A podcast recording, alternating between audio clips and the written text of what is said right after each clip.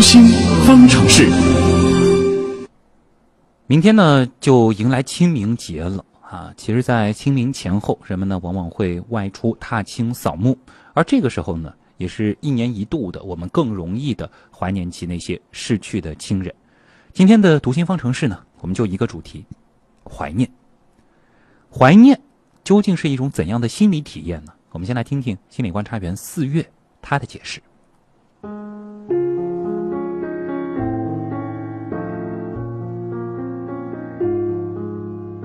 在清明这个特殊的节日谈到怀念，常常是和哀伤有关的情绪。除了因为亲人或重要他人的离去而感到的悲痛，这种哀伤里常会伴随一种未完成感，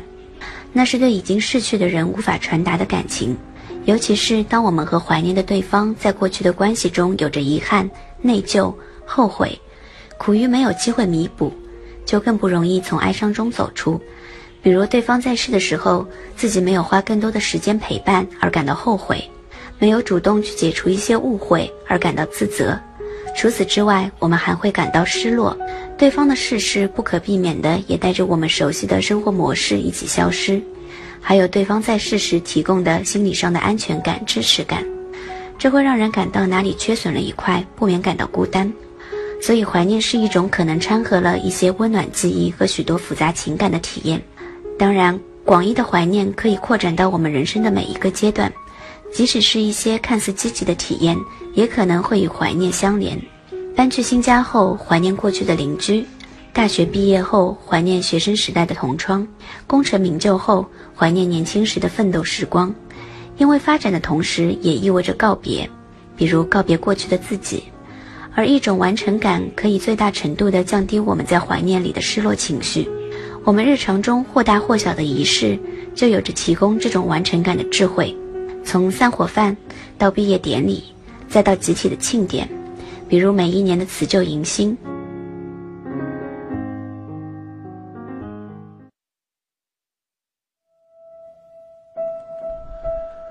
好，接下来呢，我们就来连线我们的老朋友，国家心理咨询师培训鉴定考官张华老师，我们一起来聊聊怀念。这个关键词，张华老师你好，哎，徐总你好。我们说怀念的时候呢，往往啊，就像我们现在听到的这个音乐一样，带着一点点忧伤的情绪。那为什么我们还是会不由自主的去怀念过去的人和事呢？对，因为心理学上有很多研究，嗯啊，提到怀念都会说到。呃，就是对过去的饱含情感的一种渴望感，嗯，啊，也就是说，你看，凡是你怀念的东西，往往都和通常都和我们与重要别人的一个关系有关，嗯，也就是说，它单很少单纯的是某一个情景，它一定是在这个情景里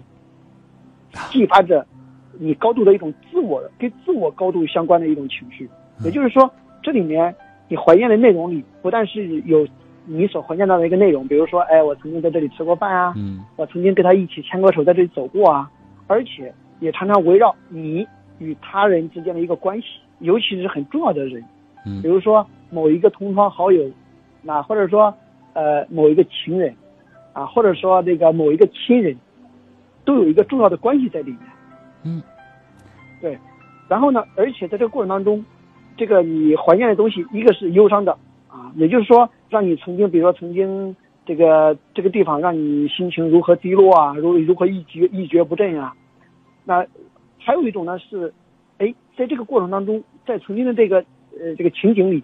一个人他是怎么样通过自己的努力呀，获得了成功啊，从一种消极转向积极的有这样一个过程。嗯，啊，所以大多数人这种怀念当中，感受到的都是一种积极的东西啊，即便你。你此刻你说，哎，我听到这首歌，怀念到的是一些挫折，是一些悲伤，嗯，但这里面也饱含着一种说，哎，我经过努力，我克服了它，这样一种比较积极的情感在里面。嗯，这个是怀念过去的事，对，怀念过去的人呢？人也是一样，就是这样一种关联，啊就是一个重要关系的人。好，那么刚才你提到说，哎，这个事情是怎么样在现在的状况下就被调出来了呢？嗯，为什么我不就不自觉的回忆到过去？好。你就会发现，它是通过一种感官刺激，要么是某种声音，要么是某种影像，视觉的，甚至要么是某种味道。嗯你觉得呢？这个这种带着感情气息的东西和生活发生了碰撞之后，因为过去在你脑海里是有这样一个印记的，嗯，然后遇到这种情形了，就把你曾经的那种感觉给调动出来了。所以感受力的调动是不由自主的，是你无法控制的。嗯所以那一刻你本来你到那里挺开心的，哎，一看到一个情景，那个门关着，或者这个呃这个天上的一个乌云出来了，那一刻你突然就伤感起来了。那么也就是遇到这种类似的情景，就吊起了你这种感受，让你与过去的很多往事，或者与很多与这个这个与情景有关的东西都被调动出来，嗯，也就形成了心理学上说的形成条件反射。啊，那您说怀念过去这样子的一种反射也好，或者说是我们这样子的一种行为也好，对现在它到底会有哪些作用呢？您刚好像哦提到了，主要是比较积极的，是吗？对，它的其实作用很多的哦啊。比如说，首先第一个作用，它就是对情绪的一种影响。嗯。啊，呃，这个你看，我们有时候我们感我们那个怀念感受感受到的是一些负面的情绪，比如说这一刻，我突然间感觉很恐慌、很不满，对，或者很焦虑，或者心里很很发毛。那这个时候呢，这样一种怀念就会让你怎么样？这种怀，由于这种怀念，嗯就对你此刻的这种负面情绪产生一种补偿作用。哎，通过这种怀念，就让你现在平静和镇静下来了。嗯这是一种积极的影响啊，这是一种对情绪的一种影响。那还有就是可以对对你自己对自我产生一种认同啊，也就是你通过怀念可以让你自己对自己产生一种多一份认识。你并不是一些过去经历的客观的事，而是现在呢，我们能够对自过去的这些经历有一个现在的主观理解。啊，也就是说，这个怀念使我们从过去获得一个自我认知的这样一个过程，自我一个重新的再认识。啊，这是第二个。第三个呢，它可以让你保持与这个你重要关系的这种人啊嗯，保持一种链接，也就是维持你的一种社会链接。啊，就是哎，这个时候让你回去回通过这种怀念，你能够引起我们在人际交往当中，比如说更好的去表现啊，嗯更主动的去联系别人呀、哎，突然间到这里产生一种感觉了，哎，我要想起我到到山东了，到这个哪个泰山了，我想起哦，我想起一个老朋友，我要去联系他，更主动的去建立这样一种联系感，对更，勇敢的去表达自己，我想你了，哎呀，好久不见了，更好的去照顾到别人的感受。平时可能还没有一个很好的理由，哎、对当你怀念，尤其是您刚刚提到的这种类似于触景生情的时候，哎，可以直接跟当时的那个人联系一下，这是一个很好的重新建立关系的一个机，会。建立一个维系社会关系的一种链接。还有呢，就是怀念，还有一种作用，就是它可以对抗你自身的那种无意义感的这种感觉。有很多时候，我们突然间有一种无意义感，而怀念呢，可以让我们这种无意义感给给克服。啊，呃，它是能够重新赋予我们很多人生的意义、一种价值的一种方式。这样子的话，就会更好的知道自己是一个经过了一系列事件堆砌而成的一个发展状态的个体。对啊、可以，它可以让我们去缅怀过去，嗯能够让我们这个意识到自己人生其实充满着珍贵，啊是有价值的，是有意义的。你看，过去不是发生很多事儿吗？嗯原来我还很有存在的价值的。对对，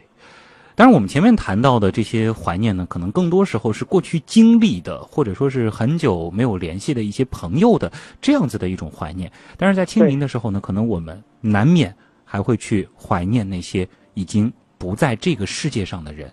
呃，这一部分呢，可能相对会稍微沉重一些，但可能我们依嗯然还要探讨的就是我们如何正确的怀念。比如说嗯追忆亲友这件事情，呃，嗯有的人可能他依然会觉得对方他还活着。那如果说是这样子的怀念方式，能够帮助我们减轻内心的痛苦吗？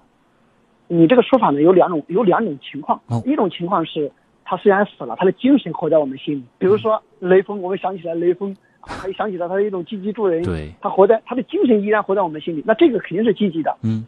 但是可怕的是哪一种呢？就比如一个亲人，我我我不能接受他的离去，嗯那他虽然过世了好几年了啊，甚至他的他的这个穿着的衣服呀，他用过的东西呀，我都在旁边每天都要看到啊嗯，不看到就好像心里很不安一样。这是对于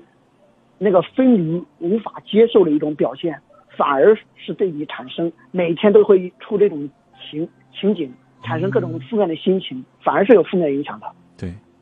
它是让你更加痛苦的。嗯每一次的这种感官的刺激，然后都会让你心情更加的沉重。对说明是你不能面对这个人的，比如说过世啊、嗯离开啊，是这样一个过程。那您觉得什么样的方式才是正确的去怀念那些故人呢？那所以，首先呢，就是我们从内心深处，啊，心理上你要真的是能够认识到说，哦，他其实真的已经走了。所以在我们咨询当中，经常也会跟这这种类型的人说，说真的去告诉他说，其实他真的已经过世了。有很多人他只是放不下的，他觉得没有，他就就在活在我身边。你看他是放不下的，嗯，所以要告诉他，从态度上给他做一个仪式。所以有些人去这个这个亲友过世了，就会做一个仪式，这是很重要的，就让我们说痛痛快快的哭一下，啊，就真正接受他的过去，我真正痛痛快快就哭。等哭完了之后，你再去怀念一些这种美好，然后把这种美好呢，在你的心底的某个部分就藏起来，然后再去让自你要知道，对故人最好的怀念是什么？是自己过得更好。对，你只有自己过得更好，自己过得很快乐，那可能才是对故故人的一个最好的一个祭奠。嗯，但是呢，你看你每天看到他的这种相片，每天看到就落泪啊，觉得这个时刻把他放在身边，表面上看是我对他的怀念和和爱戴，但是呢，你自己心情不好的，其实是是是一种反而是产生一种负面影响的。嗯，啊，所以放下过去最好的一种方式就是有一个很非常庄重的告别，仪式感。对，一个仪式感，嗯非常强烈的仪式感。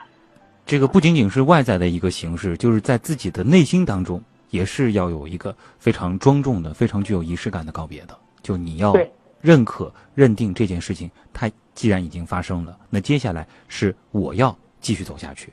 对，所以要把这种不舍、这种思念、这种对他的需要感，甚至埋怨感、内心的愤怒也好、悲伤也好，通通的讲出来，而且在讲完之后呢，去给他一种祝福的离别嗯，啊，把我们的情绪一点点的释放。